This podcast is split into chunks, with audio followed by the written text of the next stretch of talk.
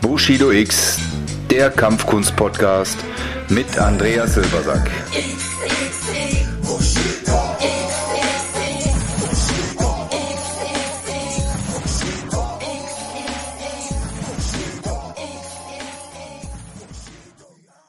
Ja, hallo zusammen, heute wieder eine neue Folge vom Bushido X Kampfkunst Podcast. Hier ist Andreas Silbersack, für diejenigen, die mich noch nicht kennen. Also ich bin seit über 30 Jahren aktiv als Kampfkünstler und Kampfsportler. Bin seit fast genauso langer Zeit selbstständig als Trainer, Speaker und Berater.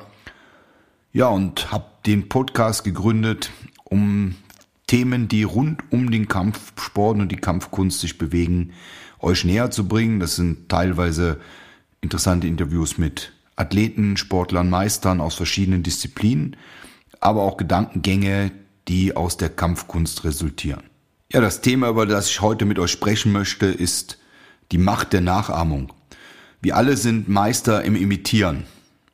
Wir haben durch Imitieren laufen gelernt, durch Imitieren sprechen gelernt.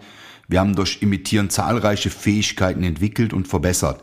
Und äh, in der Natur ist das Imitieren ein sehr geläufiger und auch sehr oft praktizierter Faktor, mit dem die Natur sich einfach weiterentwickelt und bestehende, funktionierende Dinge übernimmt und wie gesagt teilweise auch verbessert. Beispiel würde jedes Kind versuchen, eine eigene Kommunikation selbst immer wieder zu erfinden, so wäre die Gesamtkommunikation wahrscheinlich relativ schnell vorbei, weil der Prozess einfach viel zu lange dauert, viel zu viele Ressourcen benutzt werden müssten und andere Sachen zu kurz kommen würden. Weil gerade in der frühkindlichen Entwicklung, wo, so viele Dinge äh, entstehen, laufen lernen, reden, Umgangsformen, die Welt entdecken, ähm, das würde also alles überfordern. Also übernimmt man etwas, was schon bestehend da ist und instinktiv imitiert das Kind seine Eltern. Das machen nicht nur Menschen so, das machen auch Katzen oder andere Tiere so. Die Katzen lernen durch Imitation das Jagen von, ihren, von ihrer Mutter und äh, werden so halt überlebensfähig. Und es gibt halt dann Katzen, die besser oder die schlechter jagen können. Also auch hier wieder äh, aus der Imitation raus kann auch eine Verbesserung entstehen. Nachahmung oder Imitation ist auch ein fester Faktor in den Kampfkünsten, aber auch im Business. Also auch hier werden viele Dinge nicht neu erfunden, sondern imitiert und teilweise verbessert. Wenn wir jetzt so als Beispiel nehmen, jetzt aus der, aus dem Businessbereich raus, Sony, Canon, Samsung, also viele große Marken waren früher dafür bekannt, dass sie eigentlich kopieren, imitieren und, und nachmachen und daraus aber sich auch immer wieder verbessert haben, den Wettbewerb gesteigert haben und so trotzdem geschafft haben, aus dieser Imitation ein neues Produkt, ein stärkeres Produkt rauszubringen.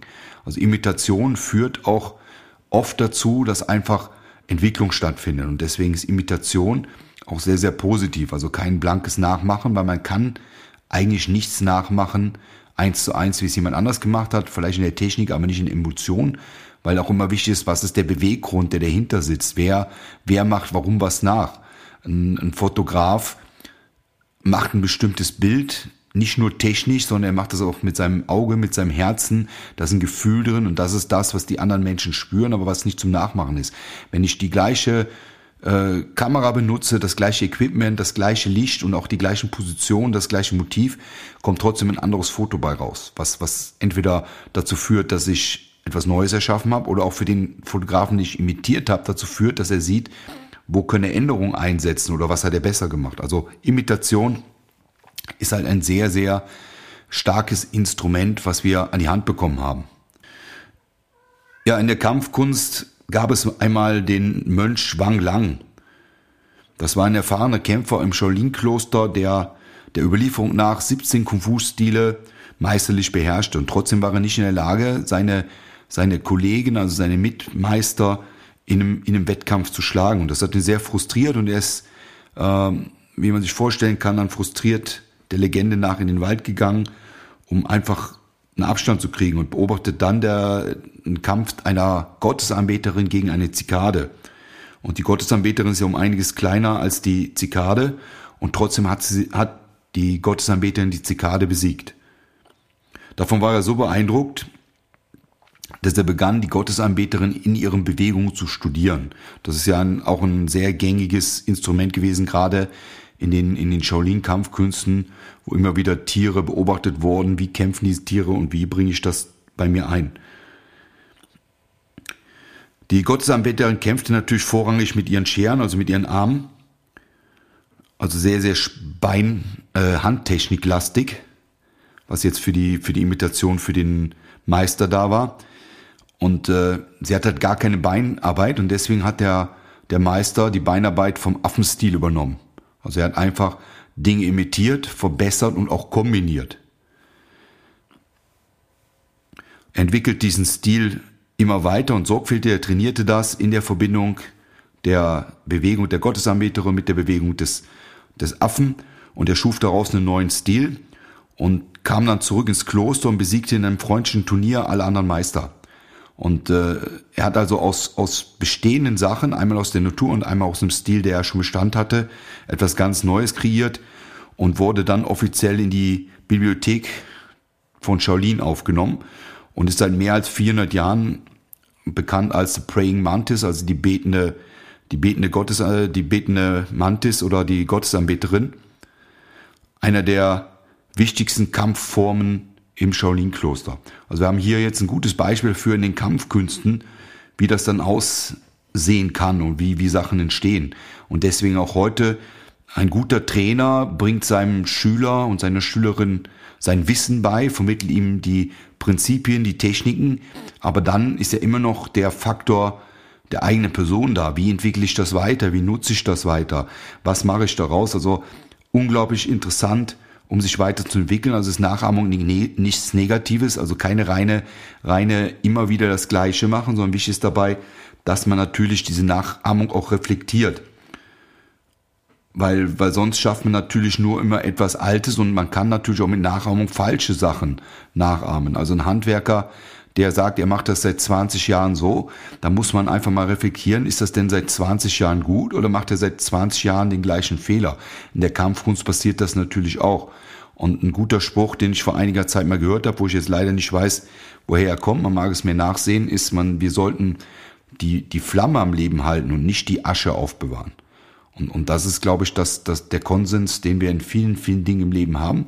Man muss seine Tradition pflegen, man sollte auch daraus natürlich Stärke und, und äh, ja, Zugehörigkeit gewinnen, aber es ist, es ist extrem wichtig, dass man die Flamme am Leben hält. Das heißt, die Weiterentwicklung ist ein essentieller Teil von Menschen, um sich anzupassen, zu überleben und von Tieren natürlich auch. Wir sehen es im Tierreich ja immer wieder zahlreiche ähm, Beispiele, wo Tiere sich extrem an Lebensbedingungen angepasst haben, bis dahingehend, dass sie ihren Körper verformt und verändert haben, um bestimmten Lebensbedingungen ähm, trotzen zu können. Also auch da Anpassung und Nachahmung, zwei ganz wichtige Instrumente. In der Welt des Business haben wir natürlich auch diese Beispiele, wo Dinge dazu geführt haben, aus Bestand etwas Besseres zu machen. Sehr gutes Beispiel Apple. So, wenn, wenn wir Apple anschauen, Apple und, und wer sich ein bisschen damit beschäftigt hat, damals zu der Zeit, bevor Apple so zu dem wurde, was wir heute kennen, die Startphase, da war IBM der Gigant, der Gigant und, und äh, Apple hat ja im Endeffekt nicht neu entwickelt, sondern hat erstmal Sachen benutzt und nur verbessert. Also gelernt, was hat IBM richtig gemacht und was könnte man besser machen wie, wie stelle ich mir das vor? Und mit, mit Steve Jobs war da natürlich da unter anderem noch eine Persönlichkeit da, die die ganze Geschichte anders gesehen hat. Nicht als Techniker, nicht als Ingenieur, sondern als, als äh, Pragmatiker, als Visionär.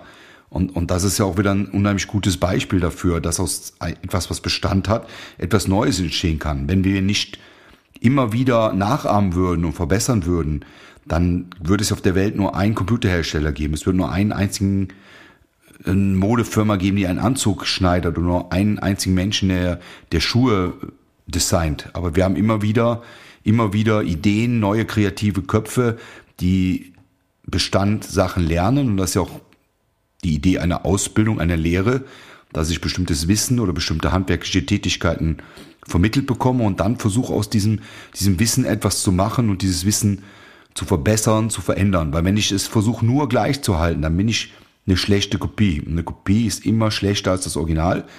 Und hat auch dann keinen Erfolg. Gerade im Business sieht man das. Es gibt immer wieder Menschen, die natürlich versuchen, ein, ein Produkt, was sie sehen, was funktioniert, eins zu eins nachzuahmen und in, mit der gleichen Geschichte in den Markt zu gehen. Und das ist halt immer nur die Kopie. Und die Kopie wird nie so anerkannt, wird auch nie so erfolgreich sein wie das Original. Also es ist wichtig, wenn man etwas nachahmt, wenn man etwas in seiner Gründungsphase benutzt, dann sollte man daraus etwas Eigenes schaffen. Und dieses Eigenes wird ein Impuls für die nächsten Generationen aus, aus dieser Idee vielleicht wieder mit Nachahmung und dann mit Kreation und Kreativität etwas Neues zu schaffen, etwas Eigenes. Wir Menschen sind naturell darauf programmiert und geprägt nachzuahmen. Das ist ein, ein Urschlüssel, also von unserer Art zu lernen. Wir tun etwas adaptieren egal in welche Form, wir, wir, wir interpretieren in Dinge etwas rein. Der Banker, der Immobilienmakler, der, der Wall Street äh, Gigant trägt einen schönen Anzug, hat eine Krawatte, hat einen Aktenkoffer und daraus resultiert ja auch, wenn, wenn ich diesen Erfolg haben will, kopiere ich das. Ich habe auch einen Anzug an, ich habe auch eine Krawatte an, ich habe auch einen, einen Aktenkoffer dabei und dazu, dadurch entwickelt sich ja eine Bewegung die, die einfach nachgeahmt worden ist mit dem, mit dem Gedankengang, okay, der hat Erfolg und wenn ich dieses drumherum, wie ist dieser Mensch, kopiere und nachahmen, dann werde ich auch sehr erfolgreich. Dazu gehört natürlich einiges mehr, aber das ist dieser Schluss, der im Kopf läuft. Deswegen sagt man ja auch, Kleider machen Leute. Und das ist ja auch mit Prestige- und Luxusobjekten immer noch der gleiche Fall. Ja, für die, die Denker und euch jetzt, jetzt werden natürlich einige sagen, ja, aber das ist ja nicht immer so. Es gibt ja genau die, die Gegenbewegung, die Menschen, die sich dagegen auflehnen. Beispiel kommen wir wieder auf Apple zurück. Die, die Silicon Valley äh, Community. Menschen, die ohne Schuhe rumlaufen, in, in, in Pullis, in, in T-Shirts, Kreativität, Schal umbinden, kreative Menschen äh, sahen plötzlich anders aus, weg von genau dieser Establishment-Geschichte, von, von diesen Menschen, die mit Schlips und Krawatte da sitzen und, und Business machen.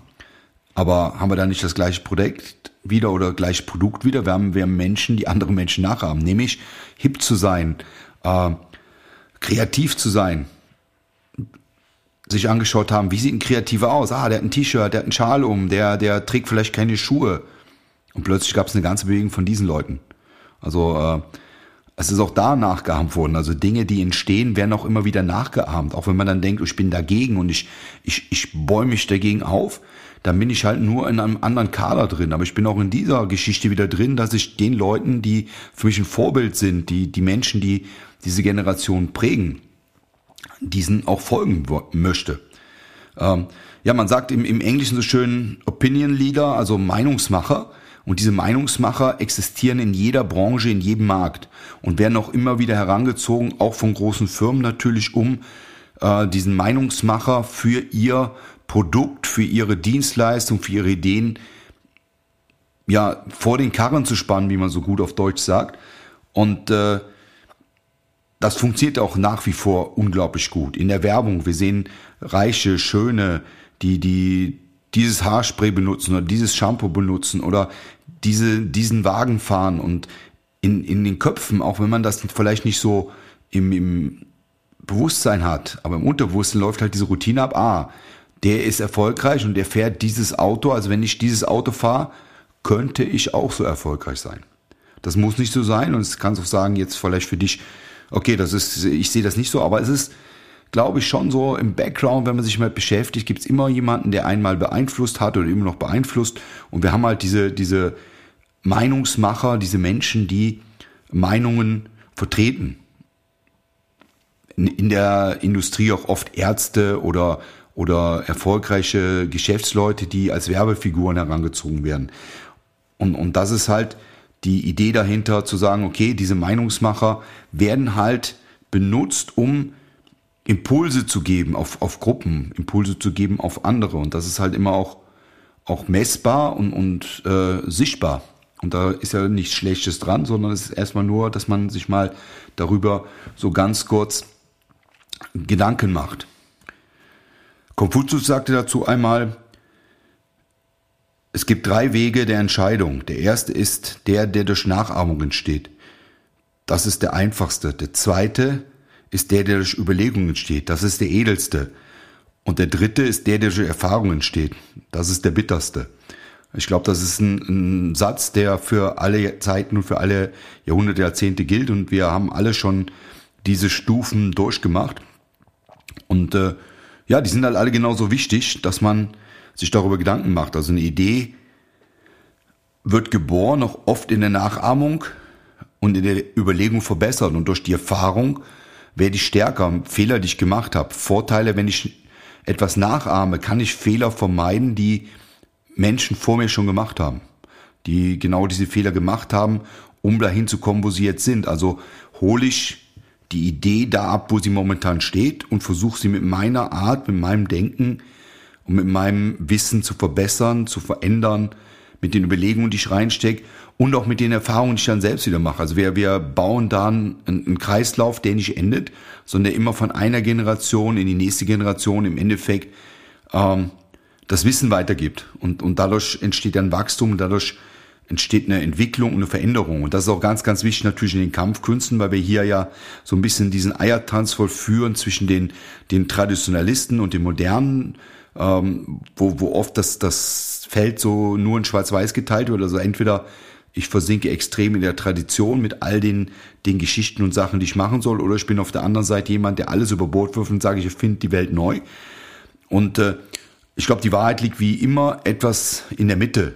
Und äh, wir haben ja auch da gute Beispiele gehabt, wie Bruce Lee, der ja aus verschiedenen Sachen, also aus, aus Wing Chun, Fechten, Boxen, wir haben das mal in einem der letzten Podcasts besprochen, äh, über sein Jeet Kune Do einen neuen Stil entwickelt hat, der, der traditionelle Sachen teilweise weggelassen hat und teilweise andere Sachen aufgenommen hat und daraus etwas Neues geschaffen hat. Aber er, er musste natürlich, um das zu machen, viele Dinge erst einmal verstehen. Und das ist ja auch immer das Wichtige. Also man muss ja erstmal Erfahrung sammeln, man muss, um etwas verbessern zu können, es verstanden haben oder zumindest äh, den Ansatz oder die, die Idee, die dahinter ist, verstanden haben. Und dann kann ich versuchen, aus diesem Konstrukt etwas Neues zu machen.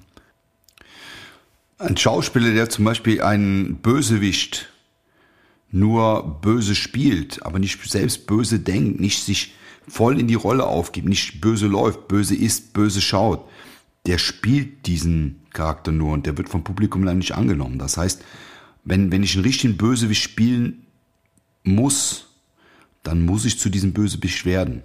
Und wir sehen das immer wieder bei so, so herausragenden Schauspielern, so jetzt im Stegreif Robert De Niro und viele, viele andere, die sich extrem, Christian Bale ist auch so in ihre Rollen reinversetzen, sich körperlich und geistig martern. Ein gutes Beispiel äh, war Heath Ledger in, in Batman als Joker unglaublich fantastisch. Eine Leistung, die ihm vor dieser Rolle keiner zugetraut hätte. Er ist also dann drin aufgegangen. Er ist, er ist zum Joker geworden. Er ist zu diesem verrückten, gespaltenen äh, Individuum geworden, was im Nachgang dann ihn das Leben gekostet hat, weil er einfach aus der Rolle nicht mehr zurückkehren konnte. Ähm, warum dieses krasse Beispiel? Ähnlich ist es ja auch äh, im Kampf. Ganz egal jetzt, wie dieser Kampf aussieht. Ist dieser Kampf jetzt im Ring? Ist dieser Kampf auf der Straße? Ist dieser Kampf im Business? Es ist immer die gleiche Voraussetzung. Ich muss meinen Gegner kennen und ich muss versuchen, zu meinem Gegner zu werden. Wenn mir das gelingt, dann sehe ich die Herausforderung anders. Das heißt, dann erahne ich seine Angriffe voraus. Ich überlege mir einfach, wie würde er handeln? Wir haben heute viele, viele Fernsehsendungen, die sich oder Serien, die sich mit Serienmördern auseinandersetzen. Und was lernen wir aus solchen Filmen wie Criminal Minds und wie sie alle heißen? Die Profiler versetzen sich in die Denkweise des Serienmörders. Und gute Polizisten versetzen sich in die Denkweise des, des Verbrechers. Weil nur so können sie diese Art, wie er denkt, übernehmen und dann auch den nächsten Schritt vorausahnen. Ein guter Kämpfer ist auch so, der muss sich in die Lage seines Gegners versetzen. Wenn ich jetzt äh, den, den Gegner nur sehe in seiner Ganzhaftigkeit, in seiner Stärke, was er kann und was er tut und wo er stark ist, dann habe ich das Problem, äh, dass er mich einschüchtern kann. Aber wenn ich den Gegner analysiere und wenn ich mich in ihn reinversetzen kann, dann sehe ich auch seine Schwächen. Ich, ich weiß, womit er kommt und ich kann diese Dinge kontern. Das ist im Verkauf ja auch so. Ich muss im Verkauf mich auf die auf mein, mein Gegenüber einstellen. Ich muss mich darauf vorbereiten, was sind seine, Anwäl seine Einwände. Ich bin er. was würde ich sagen in diesem Fall? Was würde ich an dem Produkt, an der Dienstleistung, an dem, was, was ich verkauft werden bekommen soll, kritisieren? Oder wo würde ich versuchen, äh, mich da rauszuwinden? Und wenn ich mich darauf als Verkäufer einlasse, dass ich mir da vorher schon Gedanken drüber mache, dann kann ich jedes Argument entkräften und kann jedes Argument kontern. Genauso ist es auch im Kampf. Also wir sehen auch hier wieder etwas, was, was ich sehr, sehr wichtig finde und was ja auch ein Teil von dem ist, was ich eigentlich täglich mache und seit vielen, vielen Jahren schon noch auf meinen Seminaren und auf meinen Coaching-Sessions, dass ich äh, diese Parallele zwischen, zwischen den Welten ein bisschen aufreißt. Dass das Kämpfen, egal wie es ist, ist es physisch, oder, oder psychisch ist immer die gleiche Geschichte. Möchte ich etwas verkaufen oder möchte ich einen Kampf gewinnen oder muss ich mich schützen? Es laufen die gleichen Prozesse ab. Und wenn ich das einmal verstanden habe, dann kann ich diese Prozesse auch überall benutzen und optimieren. Ja, und einer dieser Prozesse ist halt genau die perfekte Nachahmung. Versetz dich in dein Gegenüber. Überleg dir, was würdest du an seiner Stelle tun? Und übertrage es dann auf die Geschichten, die du dafür dir aneignen musst an Fähigkeiten, an Wissen, whatever. Und damit kann man dann auch erfolgreich handeln. Ja, ich hoffe, es hat euch heute ein bisschen gefallen, mal so ein bisschen den Abstecher zu machen in dem Bereich des Kopfes, also mit der Nachahmung. Ein sehr, sehr starkes Instrument. Faszinierend. Es gibt wahnsinnig viele gute Bücher darüber. Es gibt wahnsinnig viele, viele Abhandlungen und auch Ideen, aber auch da wieder als Tipp von mir, beobachte deine Welt um dich rum. Das Prinzip der Aufmerksamkeit. Werde ich noch mal einen neuen Podcast zu machen, aber das ist ja dieses, sich einfach mal Zeit zu nehmen, die Welt zu beobachten. An die Erwachsenen da draußen. Erinnere dich mal, wann du das letzte Mal auf dem Rasen gelegen bist im Sommer und hast dir einfach nur mal den Himmel angeschaut, die Wolken. Das ist meistens so, dass man als Kind sowas macht und ich merke immer, wenn ich mir diese Auszeiten nehme, wie lang das her ist, oder sich die Sterne mal anzuschauen. wir sind in einer Welt voller Wunder und voller Überraschungen und wir müssen diese Welt nur wieder öffnen für unsere Augen, unsere Filter neu kalibrieren und, und einfach mal wieder wahrnehmen, was wir schon längst wahrgenommen haben, aber auch schon längst vergessen haben. Und das ist auch da. Ich bin ein Freund davon. Setze dich in den Café, beobachte die Menschen, beobachte die Interaktion, beobachte Menschen in deinem Business, im Verkauf. Wenn du, wenn du ein Kampfkünstler bist, beobachte deine Sparringspartner, deine Trainingspartner, was kannst du davon rausnehmen? Und so als, als letztes äh, so, so eine kleine Anekdote zum Schluss. Ähm, wir haben wir haben uns vor einiger Zeit dazu entschieden, ein, ein Carne Corso, also eine, eine italienische Dogge aus einer Tötungsstation zu uns zu nehmen. Und der war halt schon erwachsen, drei Jahre, hatte damals so um die 63 Kilo, aber ist halt ein sehr massiver Hund und auch mit, mit einer, mit einer äh, ja, ausgeprägten Kraft und, und natürlich auch einer ausgeprägten Schutzfunktion. Und wir haben noch eine Husky-Hündin, die um einiges kleiner ist als er. Und äh, es war die Frage, wie bringen wir die beiden zusammen? Und ich habe da mit einer erfahrenen Hundetrainerin geredet und sie hat geschaut, gesagt, wenn wir den, den, wenn wir die Hunde zusammenlassen, egal was der, der Rüde aufführt, das andere sind Weibchen, was der Rüde, also der Karnekurse aufführt, beobachte die Hündin. Und die merkt sehr schnell, ob der Rüde blufft.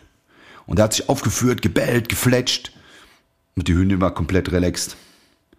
Und das hat gezeigt, sie hat einfach gesehen, dass nur ein Poser, ein junger Poser was zeigen will und heute sind die beste Freunde.